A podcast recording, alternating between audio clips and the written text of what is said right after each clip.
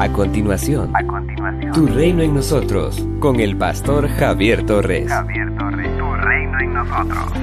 Hermanos míos, si alguno de ustedes se desvía de la verdad y otro lo hace volver, sepan ustedes que cualquiera que hace volver al pecador de su mal camino, lo salva de la muerte y hace que muchos pecados sean perdonados.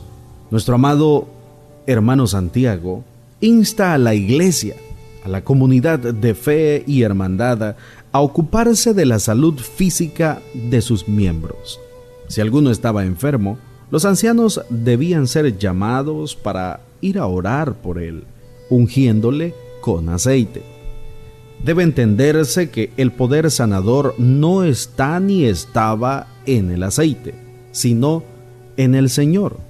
El salmista proclama, bendeciré al Señor con toda mi alma. No olvidaré ninguno de sus beneficios. Él es quien perdona todas mis maldades, el que sana todas mis enfermedades. Salmos capítulo 103 versículos 2 y 3. El apóstol Santiago también menciona el perdón de los pecados como un elemento sanador. Las ofensas no perdonadas producen daños físicos, emocionales y espirituales. Cuando no perdonamos, nos amargamos, cuando no perdonamos, nos resentimos y cuando no perdonamos, nos enfermamos. Por eso, la reconciliación es tan importante en la iglesia de Jesucristo. Siempre habrán diferencias entre los hermanos, entre los de afuera, en fin, somos imperfectos. Pero no se puede permitir que estas causen lesiones al cuerpo de Cristo. El perdón es como un bálsamo sanador. El perdón es la cura para las heridas del alma. El apóstol Pablo aconseja a la iglesia en la carta a los Efesios capítulo 4 verso 26. Si se enojan, no pequen. Que el enojo no les dure todo el día. Sí, hay desacuerdos, por supuesto, entre los hermanos, pero estos no pueden permitirse que dañen esa hermandad, esa unidad del Espíritu.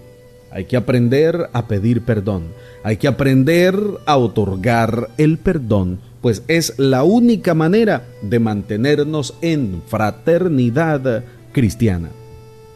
Finalmente, el escritor sagrado se refiere al rescate de un hermano que se desvía de la verdad, versos 19 y 20. Enseña que toda la comunidad de fe tiene la responsabilidad de velar por la salud espiritual de los hermanos. No solo hay que orar por la salud física o perdonarse, también es indispensable que unos a otros nos cuidemos espiritualmente. El maestro y los escritores neotestamentarios se refirieron al peligro de los falsos profetas, al peligro de los maestros que atentarían para procurar hacer desviar de la verdad aún a los escogidos. Por eso es tan importante que cada miembro de nuestra congregación, de nuestra comunidad de fe, asuma la responsabilidad del cuidado espiritual de sus hermanos. Quizás el desvío no se deba a las erróneas enseñanzas de los falsos maestros, sino a su propia voluntad y decisión. Entonces, el hermano debe ponerse a su lado para ayudarlo a volver al camino correcto. El apóstol Pablo exhorta a los hermanos de Galacia, Hermanos, si ven que alguno ha caído en algún pecado, ustedes que son espirituales deben ayudarlo a corregirse. Gálatas capítulo 6, versículo 1. El Evangelio de nuestro Señor Jesucristo nos enseña de manera integral. Atiende al ser humano en forma plena. No podemos preocuparnos simplemente por la salud física de algún hermano en la fe, ni tan solo por la salud espiritual.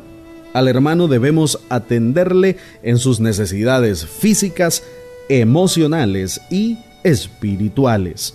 La comunidad de discípulos del Señor Jesucristo tiene que ser una comunidad que sana, que restaura al hermano con humildad, con amor y con mucha fe. Somos una iglesia llamada a establecer el reino de Jesucristo en Nicaragua.